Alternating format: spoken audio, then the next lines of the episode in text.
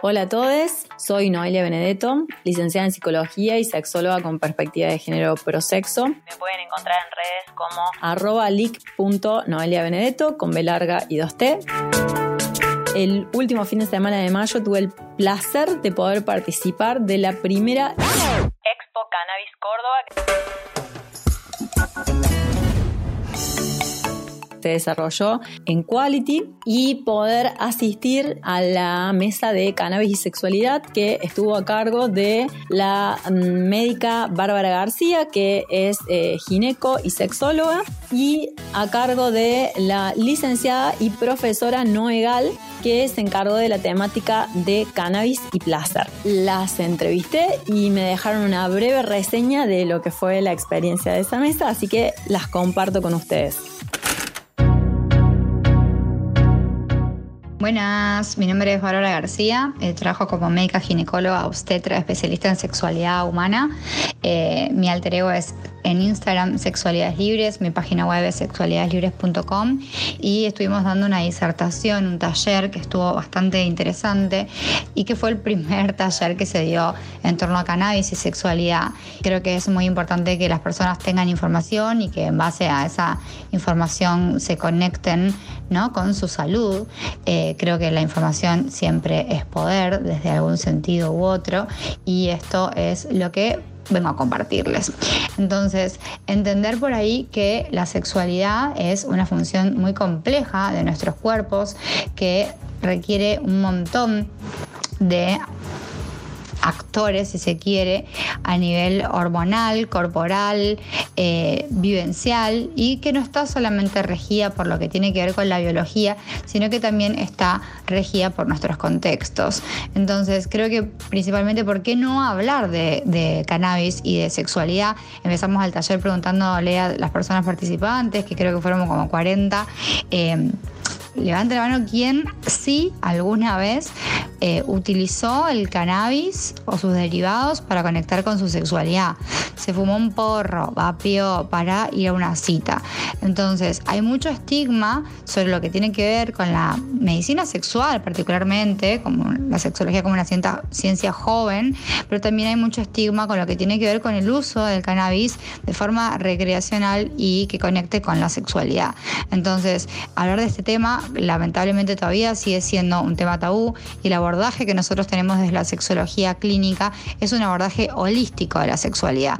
No entendemos que la sexualidad es solamente cuerpo o es solamente vínculos, sino entendemos que la sexualidad también es una actividad física, si se quiere, es la capacidad de concentrarte en los registros de tu cuerpo y abandonarte al placer, es tu alimentación, porque claramente tus células necesitan estar nutridas para poder, digamos, despertar tu respuesta sexual.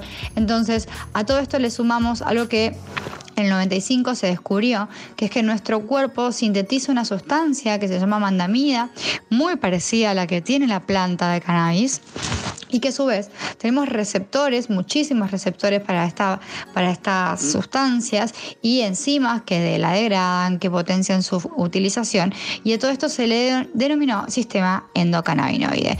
Esto es la razón por la que, eh, digamos, el THC o el CBD, que son estos compuestos de la planta, eh, generan acciones en nuestro cuerpo. Cuando se descubre el sistema endocannabinoide, se descubre que nuestro cuerpo tiene una cantidad muy alta de receptores, sobre todo a nivel de la piel, después en el cerebro y tercero en el útero. ¿sí? Esto nos ha hecho llevar a eh, el tema del estudio del dolor en las relaciones sexuales de la mano de lo que es la terapéutica como la medicina canábica. No hay que naturalizar el dolor ni en la menstruación ni en las relaciones sexuales y es algo que se hizo durante muchísimo tiempo el cannabis y el manejo del cannabis para el dolor ha comenzado en otras patologías, ¿sí? que ya son bastante conocidas, en pacientes con, con Parkinson para ayudar a la relajación muscular y a los temblores finos, en pacientes que han tenido algún cáncer y que tienen dolores crónicos. Entonces, ¿por qué no empezar a utilizar este tipo de sustancias en procesos ginecológicos y para mejorar la relación sexual? La endometriosis puntualmente, que es la patología que más está estudiado el manejo del cannabis, es una enfermedad inflamatoria que afecta aproximadamente al 10% de las personas en edad reproductiva y que causa al menos el 50% de problemas de fertilidad. Tiene la capacidad del endometrio de irse por fuera del útero y afectar distintas partes del abdomen y de la pelvis.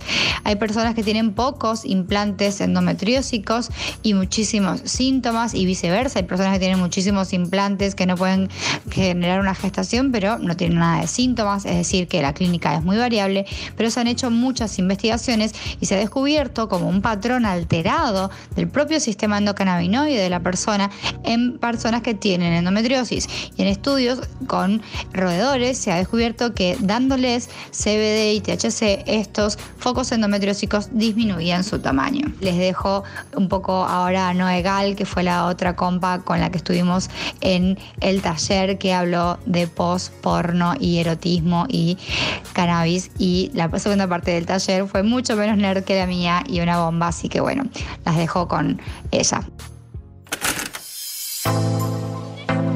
Hola, buenos días. Soy Noegal, soy activista feminista prosexo. Me invitaron a participar de esta, de esta jornada, de esta expo canábica, donde eh, nos pusimos a relacionar el uso del cannabis con el placer y escuchando en diferentes talleres, en diferentes espacios donde comparto lugares de, sociabilización y de producción eh, de pensamiento sobre la sexualidad, ya sea filmando o escribiendo, vengo escuchando que el, cannabis, las flores, eh, funcionan de alguna manera como un dispositivo que hace también a la sexualidad.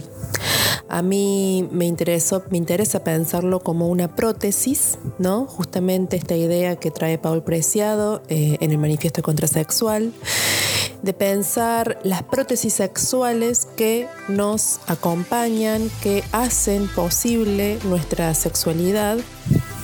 Eh, justamente para dar cuenta de que no hay nada natural allí, ¿no? De que no hay ni un cuerpo natural, ni una práctica sexual natural, sino que estamos atravesadas por diferentes prótesis que hacen y construyen nuestra sexualidad.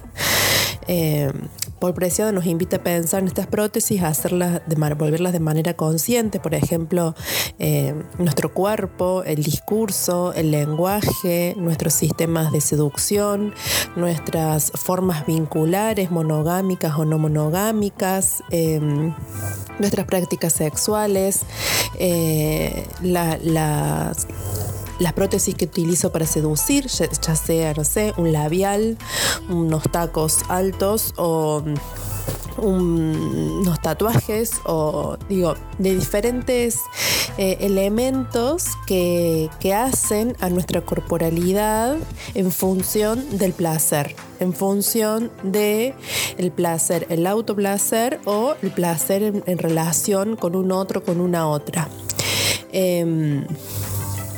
Em, este, es en este sentido que aparece el cannabis como una prótesis para el placer. Y eso me, llevó a pensar, y, fue lo que compartí en, el, en la charla, el taller que dimos con Barbie, em, cómo funciona esta prótesis para el placer, cómo funciona el cannabis como una prótesis para el placer, qué habilita, qué predispone, qué potencia y a qué nos invita. Y escuchando diferentes testimonios y también desde mi propio consumo, eh, me parece que justamente lo que posibilita eh, pensar el, cannabis como una prótesis sexual es abordar la sexualidad, habitar la sexualidad desde una manera más sensorial, ¿no? Cuando eh, muchas veces eh, vivimos en una sociedad en la que hace esta distinción entre mente y cuerpo, ¿no? Como si el cerebro fuese algo separado de nuestra corporalidad. Y eh, es muy común escuchar que nuestro órgano sexual más grande es el cerebro, que lo que nos excita son las ideas, que lo que nos excitan son los imaginarios, que lo que nos excitan son los recuerdos o eso que podemos evocar. Em, perseguir ese gran orgasmo que hemos tenido alguna vez. Eh, en cambio, me parece que el cannabis funciona de alguna manera para eh, interrumpir esa cadena de pensamientos y conectarnos con el aquí y ahora de una manera radical, ¿no? Conectarnos con esa memoria de la piel, conectarnos con esas sensaciones, conectarnos con lo que nos eriza, eh, con la sensibilidad que predispone, ¿no? Predispone la piel, predispone el cuerpo al encuentro de una manera muy particular y que creo que esa, particularidad que predispone el cannabis es justamente eh, lo que hace que sea tan, tan fantástico habitar la sexualidad con, el cannabis. Em, y posibilita también evitar otra temporalidad, ¿no? Que no sea la, temporalidad eh, marcada por los tiempos del orgasmo o marcada por, em, nada, el tiempo del sexo que puede ser eso, bastante eh, repetitivo o normativo muchas veces. Creo que, que el cannabis posibilita eh, habitar el cuerpo sin tiempo más allá del tiempo eh, y más allá de las narrativas orgásmicas o más allá de, em, de la presión por ciertas formas determinadas del placer. Posibilita evitar el placer desde otros lugares que pueden ser eh, sumamente disruptivos. Así que bueno, nada, eso fue lo que intenté acercar al, al taller de placer y cannabis.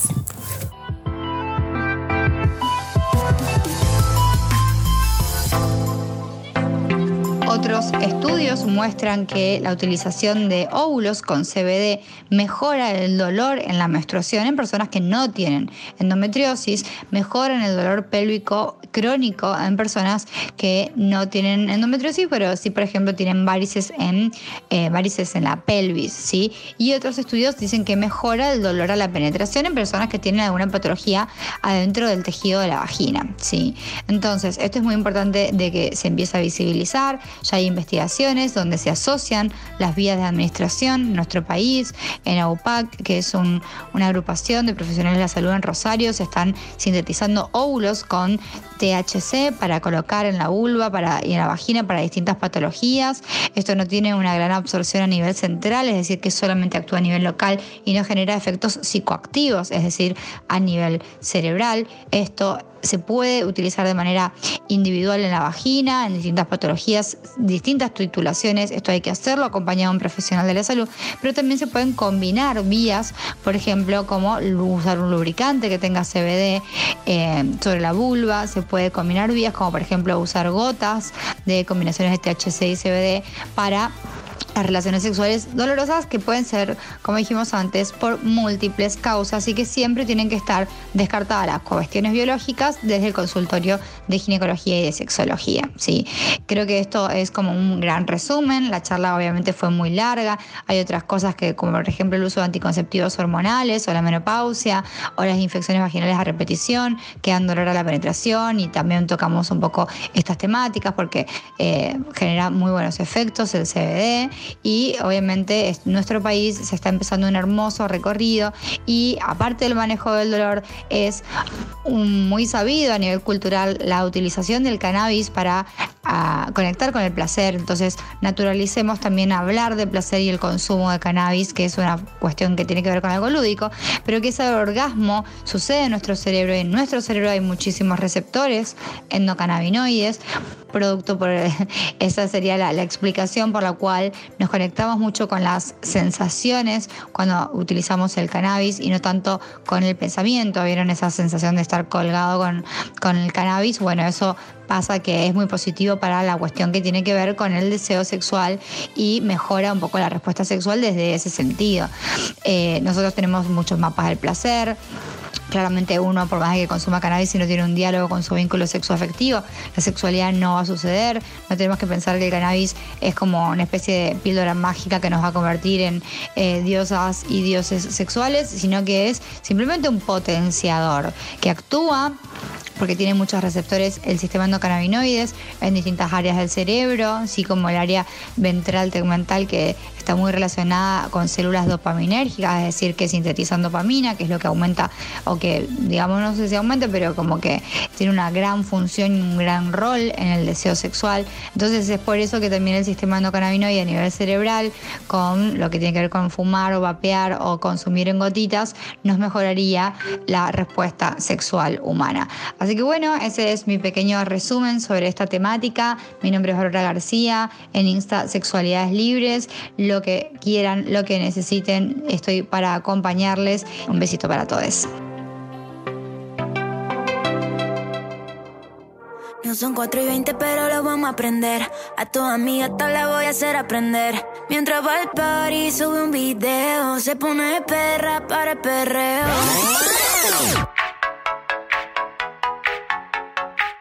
Como conclusión de mi experiencia como asistente al taller, rescato que es muy importante que circulen este tipo de discursos relacionando el cannabis al placer fundamentalmente y a lo recreativo. Casi siempre que se habla el cannabis se lo relaciona a aspectos terapéuticos, punitivos, abolicionistas, regulacionistas, penales jurídicos, pero nunca pensándolo en la vertiente recreativa y mucho menos en una vertiente recreativa que haga una conexión con los planos eróticos, sexuales y el aspecto satisfactorio que esto implica. Es decir, la idea no es tan solo justificar la producción y la circulación de este tipo de sustancia en el nombre de aspectos relacionados con la patología o bien a veces relacionarlo con un consumo problemático, sino visibilizar la posibilidad de potenciar o bien posibilitar o bien despejar a lo mejor la experiencia sexual desde la utilización del cannabis, porque más allá de, la genitalidad pregnante que siempre se nos viene a la cabeza cuando nos linkean con temas sexuales, los encuentros y desencuentros sexuales individuales y compartidos son una experiencia sensorial en sí misma. Lo erótico es una experiencia sensorial en sí misma, mucho más allá de la genitalidad, que quizás es el lugar más común para pensar esto de lo sexual. Ha sido una experiencia tremenda y creo que como participante es súper necesario difundir este tipo de información y de discursos, porque claramente que el conocimiento es poder. Y mientras más conocimiento maneje al respecto, más posibilidades tengo de acceder de sociabilizar y de compartir esto que tiene que ver con el placer. Un saludo a todos éxitos. Mi nombre es Noelia Benedetto y me pueden encontrar en Instagram como arroba.